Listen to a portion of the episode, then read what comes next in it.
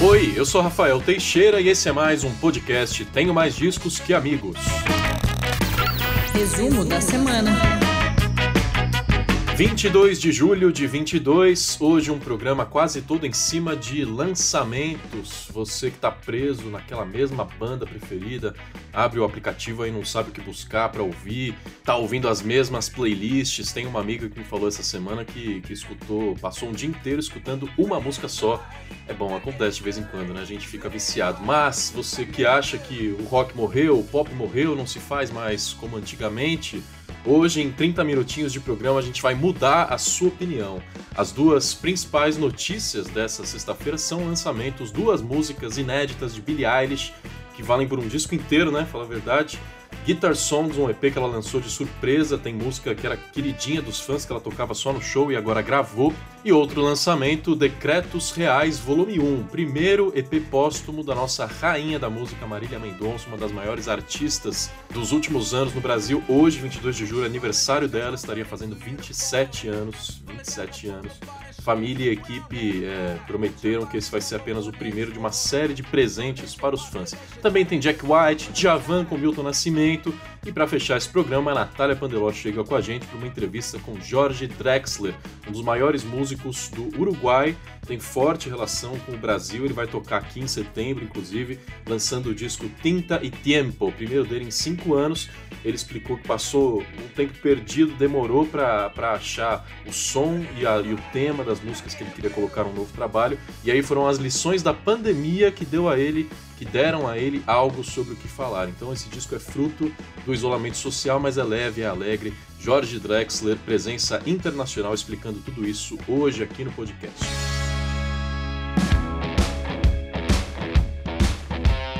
Aí no resumo extra, programa interativo e exclusivo para assinantes, a gente vai discutir se os lançamentos que eu tanto falei aqui estão perdendo espaço para música antiga de verdade. Tem estudo que diz que sim. Eu separei também vários é, charts e paradas lá de fora que mostram que as músicas de rock mais ouvidas no momento são Metallica e Guns N' Roses, só para você ter uma ideia. A partir de R$ reais por mês você já pode ouvir e participar do resumo da semana extra. É só acessar orelo.cc/tmdqa.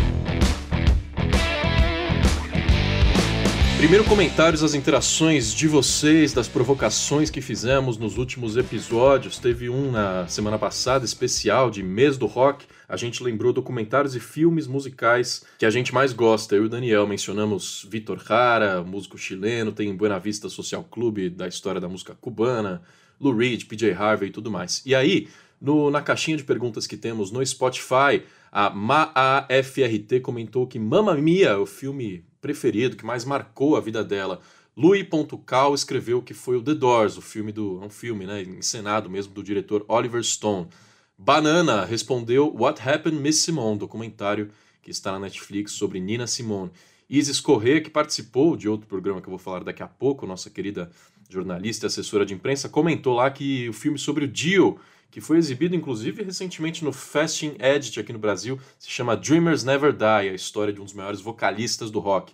Mateus.caps respondeu que é Detroit Rock City.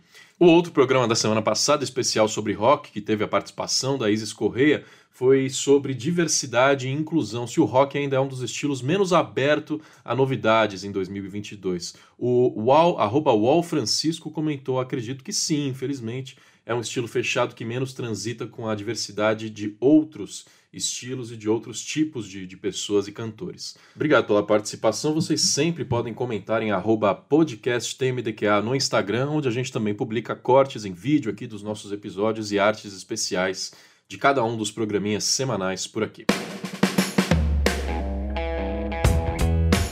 Vamos de notícias. Essa semana, uma efeméride, uma data marcante e triste para a música. Né? Em 2017, no dia 20 de julho, completando cinco anos essa semana, a gente perdia o Chester Bennington, vocalista do Linkin Park, aos 41 anos, um do, uma das vozes mais inconfundíveis, né? potentes que a gente já teve no rock. Destaque a partir dos anos 2000, claro, com aqueles discos explosivos do, do Linkin Park, com Chester, Mike Shinoda e companhia.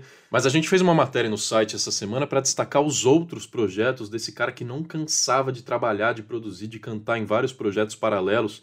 O Chester começou lá no Arizona, onde ele nasceu, numa banda que chamava Sean Dodell and His Friends. Depois teve uma banda grunge ou pós-grunge chamada Grey Days. Aí sim se filiou ao Linkin Park no, no fim dos anos 90. Mas a gente lembrou também uma história que aconteceu já depois da explosão do Linkin Park, depois dele ter influenciado várias gerações a entrarem no rock através daqueles clássicos In The End, Numb e tudo mais. O Chester Bennington entrou para o Stone Temple Pilots, uma das bandas preferidas deste apresentador que vos fala, aí sim grunge é, tradicional lá dos anos 90, substituindo o saudoso é, Scott Weiland. O Chester passou dois anos no Stone Temple Pilots e lançou um EP chamado High Rise em 2013. É, em 2017, ano que o Chester nos deixou, ele estava preparando a volta do Grey Days, a volta de um projeto cover que ele tinha com o, com o baterista do Guns N' Roses, Matt Sorum, que se chamava King of Chaos, e tinha lançado um descasso com o Linkin Park, o One More Light, que na semana do lançamento chegou ao disco número 1 um da Billboard 200, um disco carregado de desabafos, relatos profundos, e dois meses depois do lançamento, ele cometeu suicídio na sua casa na Califórnia. Fomos tão influenciados pelo Chester desde sempre que a certeza de que a gente vai continuar ouvindo material dele para sempre. O legado segue, né? A gente fez também no Tenho Mais Discos que Amigos.com um famoso ranking do pior ao melhor disco, uma das nossas um dos nossos quadros, sessões, listas do site mais polêmicos que a gente gosta de ouvir a opinião de você, ouvinte, é, do pior ao melhor do Linkin Park. Vou, são sete discos, né? Eu vou falar o pódio aqui, que muita gente já imagina qual seja a primeira e a segunda posição. Mas em terceiro lugar, The Hunting Party, 2014, eleito pelo TMDQA, disco que tem Until It's Gone, Final Masquerade e outras músicas que não funcionam como hit, mas funcionam como um álbum bem completo, The Hunting Party. Em segundo lugar, o Meteora de 2003, e aí por uma simples questão de que o disco Hybrid Theory de 2000 meio que definiu as bases ali, né? Criou o ambiente, já tinha sido revolucionário no, no metal, no rock, já tinha alçado Linkin Park para um lugar de fama e de uma das bandas mais populares do planeta. Logo, Hybrid Theory em primeiro lugar e Meteora de 2003 em segundo. Mas é claro que às vezes a gente tem preferências pessoais, então quero saber qual é o seu disco preferido do Linkin Park. Comente lá no nosso Instagram. Outra notícia importante em Tenho Mais Discos que Amigos.com essa semana foi o anúncio do artista do mês. Tim Bernardes deu uma entrevista especial ao Felipe Hernani, está aqui neste feed de podcast, está em vídeo no YouTube e tem matérias especiais no nosso site. O Tim está lançando Mil Coisas Invisíveis, segundo disco da carreira solo, e falou sobre o processo de composição, falou sobre a carreira com o Terno e falou sobre o fato de estar nos Estados Unidos nesse momento abrindo os shows do Fleet Foxes na turnê dessa banda indie queridinha americana. Especialmente o Fleet Foxes e o Robin, ele, ele, é um compositor que eu acho muito especial, assim, e tem uma identificação de alguma forma com, a, com uma época que a música estava muito livre, assim, muito criativa, que é dos anos 60 e 70, mas senti que quer fazer a música do próprio tempo tão bonita quanto, assim, sabe, de alguma forma, sabe? É, ou, ou mais, não sei, sabe? Mas o, o Robin é um dos que eu mais identifico isso, assim, sabe? E então eu era muito fã por isso também. Era muito fel feliz de gostar de uma coisa contemporânea, sabe? Então quando a coisa foi se aproximando, foi um, é, um, é meio um sonho maluco, assim, sabe? Tô ah, sendo apresentado tocando um set para um público que já, já tem muita gente já tá meio ligada porque ouvindo o disco, tem gente que acho que é cativada durante o show ali, mas é, eu volto no fim do show deles para cantar a minha participação no disco. Então, aí nesse momento eu acho que dá uma amarrada, eu vejo as pessoas vibrarem, especialmente quando eu começo a cantar em português, assim. Aproveitar o impacto, o embalo do disco para também fazer isso, sabe? Poder voltar no embalo daqui para fazer shows no Brasil. Então, acho que tá bem tá, a sincroniz... tipo assim, sincronizou de um jeito legal. Assim.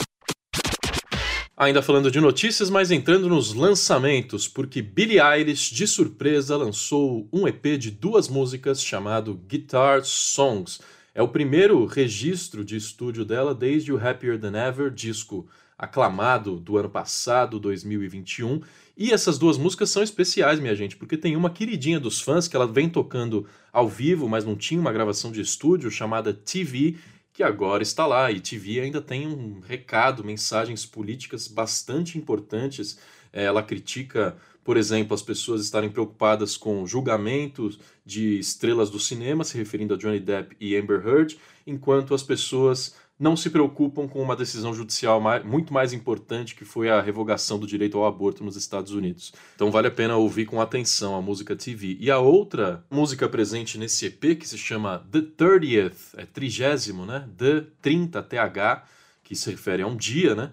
É, no caso, dia 30 de novembro, vou explicar daqui a pouco, essa música foi importante porque foi o pontapé inicial do Happier Than Ever. Segundo a Billie Eilish, disse em uma entrevista que foi a primeira música que ela escreveu dessa sequência de canções que viria a ser o disco lançado no ano passado. Ela não foi incluída, mas agora, por ser, por representar algo indescritível que ela e o irmão viveram, ela não disse qual foi esse acontecimento, mas foi o que deu o pontapé inicial para ela voltar a compor, e agora a gente vai ouvir o que, que inspirou The 30th nesse EP. Confira Guitar Songs de Billie Eilish. O nosso parabéns, a nossa lembrança, a homenagem a uma das maiores cantoras que esse país já viu, que nos deixou é, no dia 5 de novembro do ano passado, aos 26 anos. Hoje ela estaria fazendo 27, Marília Mendonça. E para celebrar esse legado importantíssimo que me emociona, eu ouço Marília Mendonça todo dia e acho que merece um projeto como, como é Decretos Reais, volume 1 é, disco, na verdade, um EP também, são quatro músicas lançadas pela equipe, pela família é, essa semana para comemorar o aniversário da Marília. Não são inéditas, tá? São, é, foram extraídas de uma live que ela, que ela fez chamada Serenata. E essas quatro músicas são versões de clássicos sertanejos, né? Tem Te Amo Demais, tem Não Era para Ser Assim, do Leonardo, do Zezé de Camargo e Luciano, uma música que eu adoro, do Dalto, que é muito estranho, Cuida Bem de Mim. A Marília também cantou essa música e agora registrada. A gente recomenda o EP Decretos Reais. E a família falou ainda, a equipe disse no, no, nos perfis nas redes sociais, que a partir de agora os fãs serão contemplados com uma série de presentes em memória a Marília Mendonça e ao seu legado. Então a gente espera ouvir mais dessa voz que a gente nunca se cansa de ouvir é, com mais lançamentos por aí. Vale lembrar que assim que foi lançado esse EP Decretos Reais, o Spotify caiu vários usuários nas redes sociais dizendo, é, logo depois das 9 horas da noite, quando o disco veio a público, todo mundo dizendo que houve instabilidade na plataforma. Só a rainha tem o poder de derrubar o Spotify com o lançamento, mesmo póstumo, né? Marília Mendonça para sempre. Outros lançamentos: Jack White em carreira solo lançando já o seu quinto trabalho, se chama Entering Heaven Alive. Pela Third Man Records, a sua própria gravadora e selo, ele já tinha lançado em 2021 Taking Me Back, depois lançou uma versão acústica de Taking Me Back, que deixou os fãs bem ansiosos para o trabalho completo. Demorou um pouquinho, mas chegou Entering Heaven Alive. Djavan lançou uma parceria com Milton Nascimento, e aí você pode pensar nossa, mas eu nunca ouvi uma música em parceria dos dois e nunca mesmo. É a primeira vez que Djavan e Milton cantam juntos na música Beleza Destruída, composta pelo Djavan, melodia e letra, e fala sobre preservação da natureza e ameaça de destruição dos indígenas e dos povos da floresta. É um single que antecipa o disco D, que será o 25º do Djavan e chega no dia 11 de agosto. Agora só outras menções. Beach Bunny, cultuadinha do indie rock americano, lançando seu segundo disco, Emotional Creature. She and Him, projeto acústico da atriz Joey DeChanel com o guitarrista M. Ward, lançando um tributo a Brian Wilson dos Beach Boys. Se chama Melt Away, a Tribute to Brian Wilson. Julian Baker, multi-instrumentista, multi-talentosa artista americana, lançando um disco de B-sides que se chama B-sides. Ela faz de tudo, do alternativo ao emo até o pós-rock. Confira Julian Baker. Eu passo a bola para Natália Pandeló, que vai conversar agora com Jorge Drexler sobre o seu novo disco e sobre turnê no Brasil no fim do ano. Corra para o resumo extra para ouvir mais. Tem mais, tem notícias, tem estudos, tem participação sua, meu caro assinante, a partir de agora no resumo extra, orelo.cc/tmdqa para assinar e conferir. Tchau, tchau. Jorge, muito prazer falar com você. Estou muito feliz que é poder conversar novamente. Eu queria saber primeiro onde você está no mundo hoje. Em Madrid. Estou em Madrid, na minha casa. E você? Ótimo, também na minha casa. É Petrópolis, Rio de Janeiro. Petrópolis, é... lindo, lindo, lindo. Lindo, pois é. Mas eu, eu, eu fiquei muito feliz a gente poder conversar novamente. Quando nós nos falamos da última vez, você estava lançando o Salva Vidas de Yellow. Eu não consegui não fazer esse paralelo com esse novo trabalho, porque naquele momento a gente até conversou sobre como você deixou de lado né, a ideia da, da bateria tradicional, como é usada. Eu vi o show desse disco e realmente você levou isso para o palco e foi interessante ver você desconstruir isso. Hum. Mas aí eu dei play no novo e aí os arranjos estão assim cheios e encorpados, ousados. E aí eu me peguei me perguntando assim, como que funciona para você esse esse movimento, né, de expansão, de retração. No momento em que estava todo mundo pensando em produções menores, você foi lá e colocou logo uma orquestra. Ah, acontece o seguinte, a sua observação é muito precisa e muito adequada. O disco anterior é um disco minimalista. Salvavidas de Hielo. É um disco uhum. feito basa, baseado em, em, escassez. Como se diz escassez em português? Deixa, deixa eu procurar essa palavra que eu gosto muito. É, é, quando uma coisa é escassa, é, que não tem muito. É, escassez mesmo. Escassez. Nós temos escassez ah, também. Escassez também. Ok. Era, uhum. Foi um disco centrado na escassez, na, no minimalismo, no, na economia não? Depois disso, justamente começa um período de escassez, economia, isolamento, minimalismo obrigatório. Não? Então, então eu, uhum. é, eu aproveitei para fazer de novo um movimento de pêndulo entre os trabalhos, pêndulo, sabe? É, Bailar uhum. na Cueva era um disco cheio de instrumentos, cheio de percussões, gravado em Colômbia, com muitas cores, e aí cores até na capa, sabe? E aí passamos para. Estava pensando nisso. Salvavidas de Hielo, que foi o oposto. Procurei assim um, só um instrumento, que é o violão, só e a voz humana. E, e depois disso, de uhum. novo, outro disco expansivo, cheio de coisas, uma orquestra inteira. Eu queria que o disco soasse colorido, é, como uma explosão de vida, como o que aconteceu no Mesoproterozoico, assim, de, da, de, que a vida se multiplica, a biodiversidade aumenta, a diversidade sonora aumenta. Eu queria que o disco soasse caro, sabe, como se fosse um disco em que você não não se depois de muitos meses de guardar tudo e de, de estar encerrado na sua vida pequena com escasso contato, escasso afeto, escasso amor, escasso instrumentos escassos, vida social, que seja o oposto. Muito, muito, muito, muito, muito de tudo, sabe? É uma, é uma vontade de é uma vontade de, de esquecer a pandemia. Por isso também que o disco não fala diretamente da pandemia. Fala muito pouco da uhum. pandemia. Fala exatamente do oposto, o que a gente aprendeu a revalorizar da pandemia, dentro da pandemia. É um disco um disco de celebração, na verdade, depois do momento, é, disco como de renascer, tem muito de renascer. É, o começo do amor, o mesoproterozoico, o dia que estrenaste o mundo, é, é, cinturão branco, começar de novo, ser principiante, é, tem muita coisa disso, não? E dá para sentir, e deu super certo. ah, que alegria! Estou é... muito feliz que seja, que seja percebido isso, não? E agora pensando né, no, no, no tempo do título, é, eu, eu estava olhando as letras e finalmente eu notei a forma como você data as suas composições. Você coloca dia, mês, ano, local onde você escreveu. E eu voltei nos meus CDs. E você faz isso em todos. Eu estava olhando aqui desde sempre. Eu faço muito, sim. Sim, e aí eu, eu me bateu uma coisa assim, é, de ser algo quase biográfico, porque você pode voltar nessas composições e saber exatamente em qual momento da sua vida você estava quando você estava trabalhando naquela música. E eu aí tem essa intenção, acho, eu acho também.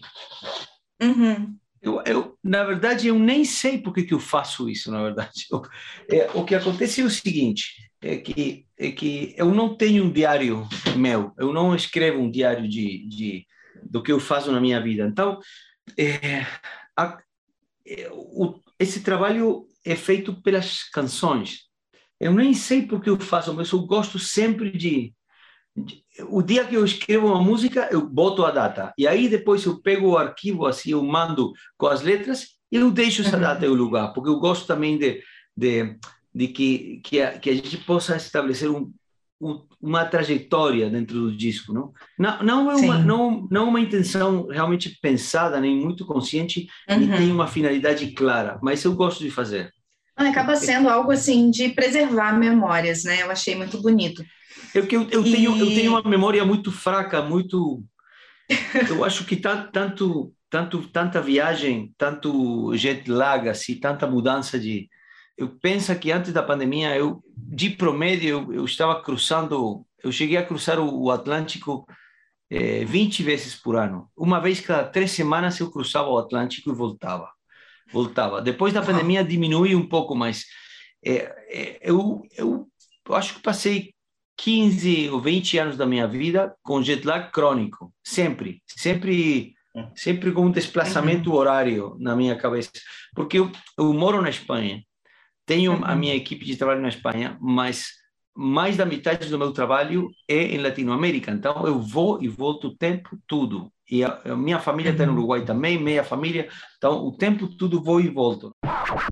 Você está no podcast Tenho Mais Discos que Amigos. Agora, ainda falando de, de tempo, né? Porque eu estava notando os convidados que você é, escolheu para esse disco, e assim, hum. Existe uma diferença geracional considerável, né? O, uhum. o Ruben, o, o Martin, e aí tem o Setangana, tem a Noga.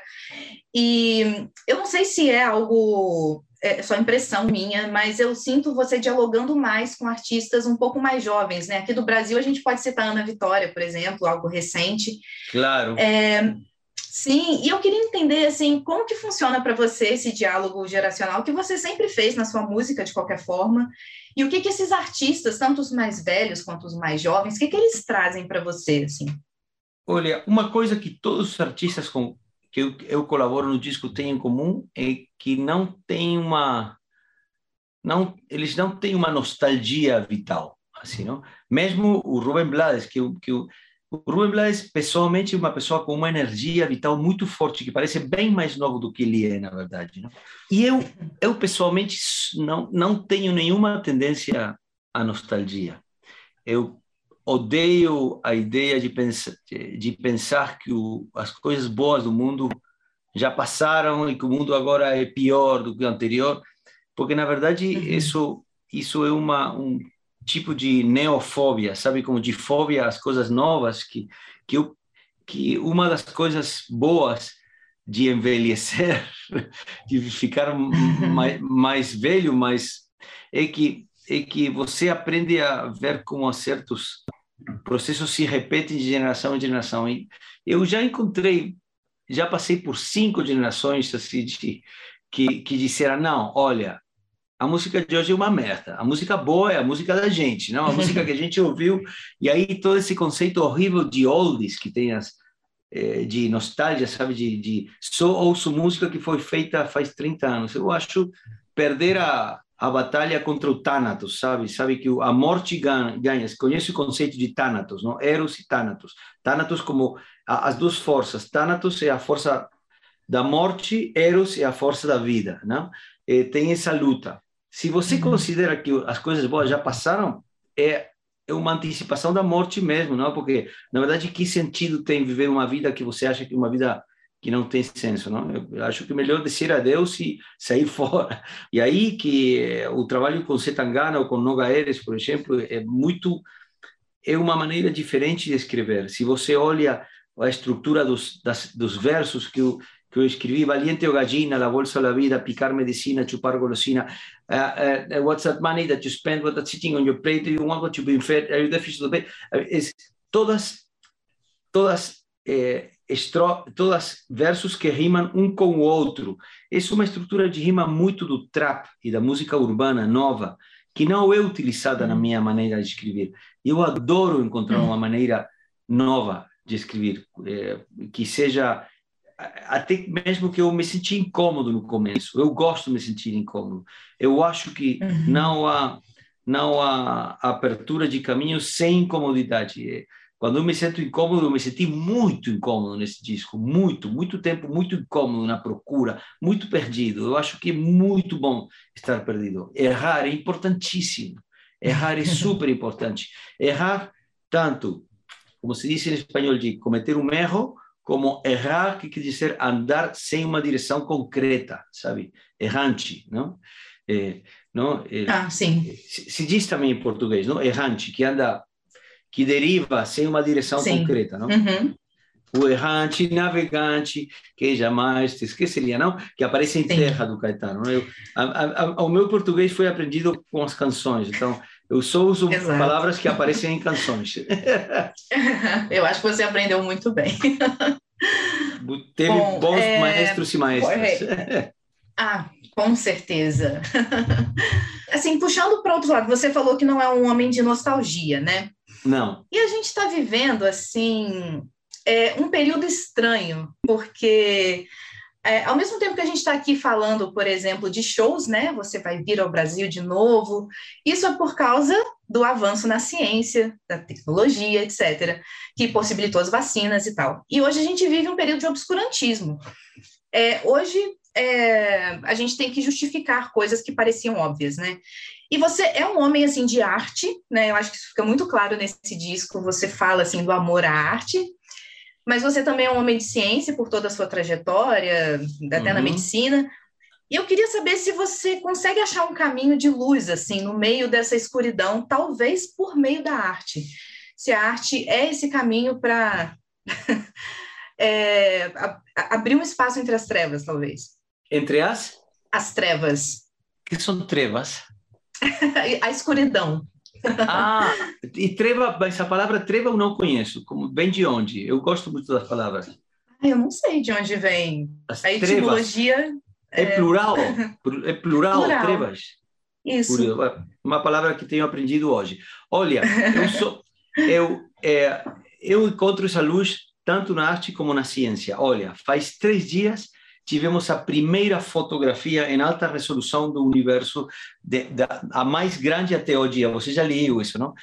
É, e, é incrível. A minha, a minha prima astrofísica, que fez a letra de do Plan Maestro junto comigo e que deu a ideia da música, é, uhum. é, me falou que, que, que estamos utilizando as mesmas alterações da atmosfera dos planetas como lente amplificador para conseguir melhores imagens, que é uma coisa... Ela me falou, ela me disse uma coisa maravilhosa que me falou, os homitos sapiencitos, assim, não? Como que somos nós, não? super pequeno, uma espécie muito pequena, homito sapiencito, ela falou que é uma espécie tão pequena fazendo uhum. coisas tão incríveis como tendo uma fotografia de alta resolução de uma extensão enorme do universo, assim, não? Olha, se isso não dá esperança no, na, na, na, na, no ser humano e na vida, eu não, eu não uhum. sei o que. Mas uhum. você tem que saber uma coisa muito importante: não há movimento de avanço nas liberdades, na consciência, na, na empatia, não há movimento desses avanços que não genere um movimento de medo, de gente que tem uhum. medo e que se opõe a essa abertura e que intenta fechar. Temos que respeitar esse medo. Temos que ouvir também essa gente. Temos uhum. que respeitar. O medo é sempre deve ser sempre respeitado. Quando ele genera violência, tem que ser parado, não? Mas tá, é, é, é, é, tudo, todos temos medos às vezes, não? Ah, talvez, talvez a gente pertença. Eu não te conheço a ti, mas pelas perguntas e pela, pelo, pelo que você comenta, eu acho que você pertence nessa parte do mundo que vai caminho da abertura, sabe, não? Que que uhum. que, que abre, que integra, que abre, avança racionalmente, que que que amplia o círculo de empatia, que considera uhum. um igual uma pessoa que pensa diferente que você, que tem gostos diferentes de política, eh, de opções sexuais, de, de, de visão do mundo econômico, de tudo, não? Que, uhum. que, que você já pertence, mas também temos que entender que, que, que, que o mundo muda muito rápido e que tem muita gente que tem medo. Agora uhum. mesmo o mundo está tá se enfrentando também assim entre, entre dois paradigmas. Um paradigma antigo que, que, que que quer imponer uma ideia nacionalista fechada e um, e um sistema novo que, impor, que, que impõe uma, uma, uma, ideologia transnacional, trans, transnacional mais aberta, não? de abertura, de liberdades individuais, Sim. de democracia. Né? Eu Sim. acho que a, a, única coisa boa que eu vejo da, da guerra, da invasão da Ucrânia por Rússia, é que, pelo menos, os bandos ficaram claros. Não? E uhum. aí você tem, você tem que não é uma coisa de esquerda, de direita, como muita gente pensou. É uma coisa de, de, de abertura, de avanço, de empatia, de liberdade em contra da escuridão, não? Uma, eu, pessoalmente eu acho que uma é uma é um enfrentamento entre uma uma humanidade mais luminosa e outra humanidade mais escura e mais mais é, retrógrada, mais mais com mais medo, baseada no medo, não? No medo ao outro, no medo à novidade, no medo a, sabe, todo esse medo que genera a pensar, ah, mas um mundo diferente, o que, que eu faço nesse mundo diferente, sabe? É, e a arte faz parte desse diálogo, né? Então eu acho que é um dos caminhos possíveis para a gente continuar dialogando e conversando. Agora, eu sei que nós, nosso tempo está terminando, Jorge. É, eu só queria te perguntar sobre é, a oportunidade que você está tendo de levar esse show para os palcos agora, né? Eu me lembro que no início da pandemia você não pôde fazer um show, acho que foi na, na Costa Rica, e você fez aquele show para o teatro vazio, foi muito impactante hum. aquela imagem. Mas, enfim, agora você está nesse momento de, é, como você disse, é, muitas das músicas nesse disco têm esse momento de celebração mesmo, de superação. E aí você está conseguindo encontrar o público novamente. Como que tem sido esse reencontro, né? Você agora está nesse novo momento, até musicalmente mesmo. É, e se tá, isso está te levando a valorizar coisas que você não valorizava antes, né? Que a gente tinha como dadas, como certas, né? Oh, olha, o, esse, este disco que você ouviu agora existe porque no verão do ano 2021 eu tive uma tive na Espanha uma pequena abertura porque tudo aconteceu antes na Espanha do que no Brasil, não? Então, uhum. em julho e agosto do, do 2021, a Espanha em, tive um período de dois meses de certa abertura. E aí, e aí foi que eu voltei a subir num palco e aí, literalmente, eu senti que a sangue voltava para o meu corpo, assim, definitivamente. Não? Uhum. Eu, eu tinha estado escrevendo ano e meio sem conseguir fechar nem, nenhuma música. E depois de voltar para o palco, voltei, eu, eu, eu pensei, eu entendo agora para que que eu, que eu escrevo, sabe? Então, e aí foi, depois de julho, agosto, em dois meses depois, bem rápido o disco saiu. Saiu uhum. em, em, em, em, setembro, outubro, o disco já estava muito encaminhado, novembro a gente mixou, já estava listo, dezembro, não? Então, uhum. foi muito importante para mim voltar para os palcos. Este disco existe porque eu voltei para os palcos. Eu não conseguiria ter feito o disco se não tivesse feito esses oito, dez concertos que a gente fez, assim, mas deu para sentir isso de novo, essa essa energia uhum. de novo, assim, não é, eu aprendi com a pandemia muitas coisas, mas uma delas muito importante para mim é que o ato de compor uma canção, como diz Caetano, é, o ato, nunca o ato mero de compor uma canção foi para mim tão desesperadamente necessário. Além disso, o ato de compor uma canção é um ato de comunicação, não é somente de expressão pessoal. É um ato que você faz frente a outro ser humano, é um ato de é, empatia e de comunicação também. Quando você tira o outro na frente de você, eu fiquei, é, eu não consegui acabar. As músicas, levava elas até os 80%, mas o 80%, mas o outro 20% que faltava não, não, não conseguia, não conseguia até que eu voltei aos palcos, não? Não, faz total diferença. É, eu, assim, eu estou muito feliz que você está podendo ter essa troca de novo e que o público está podendo estar com você de novo. Ah, foi uma, uma estar... loucura. Foi uma loucura. Agora, na Argentina e em Chile foi que já o público estava sem máscara, sabe? já foi mal, já foi maluco. A Argentina fizemos, eu nunca fiz tantos shows com tanto público Imagino. como estão fazendo agora. Foi uma verdadeira loucura. Né? Perfeito, Jorge. Olha, é, muito feliz por você, te desejo toda a sorte com esse novo trabalho e a gente se vê aqui no Brasil. Tá bem? Você vai, se você vai para o show é, do, do Rio, ou vai? Infelizmente, esse eu vou perder. Oh, okay, é, okay. Esse eu vou perder, mas na próxima, com certeza, eu estarei lá. Ok. Ok. Tá bem, muito obrigada. Um beijo para sua filha. Tchau, tchau. Obrigada para sua também. Tchau. Tchau.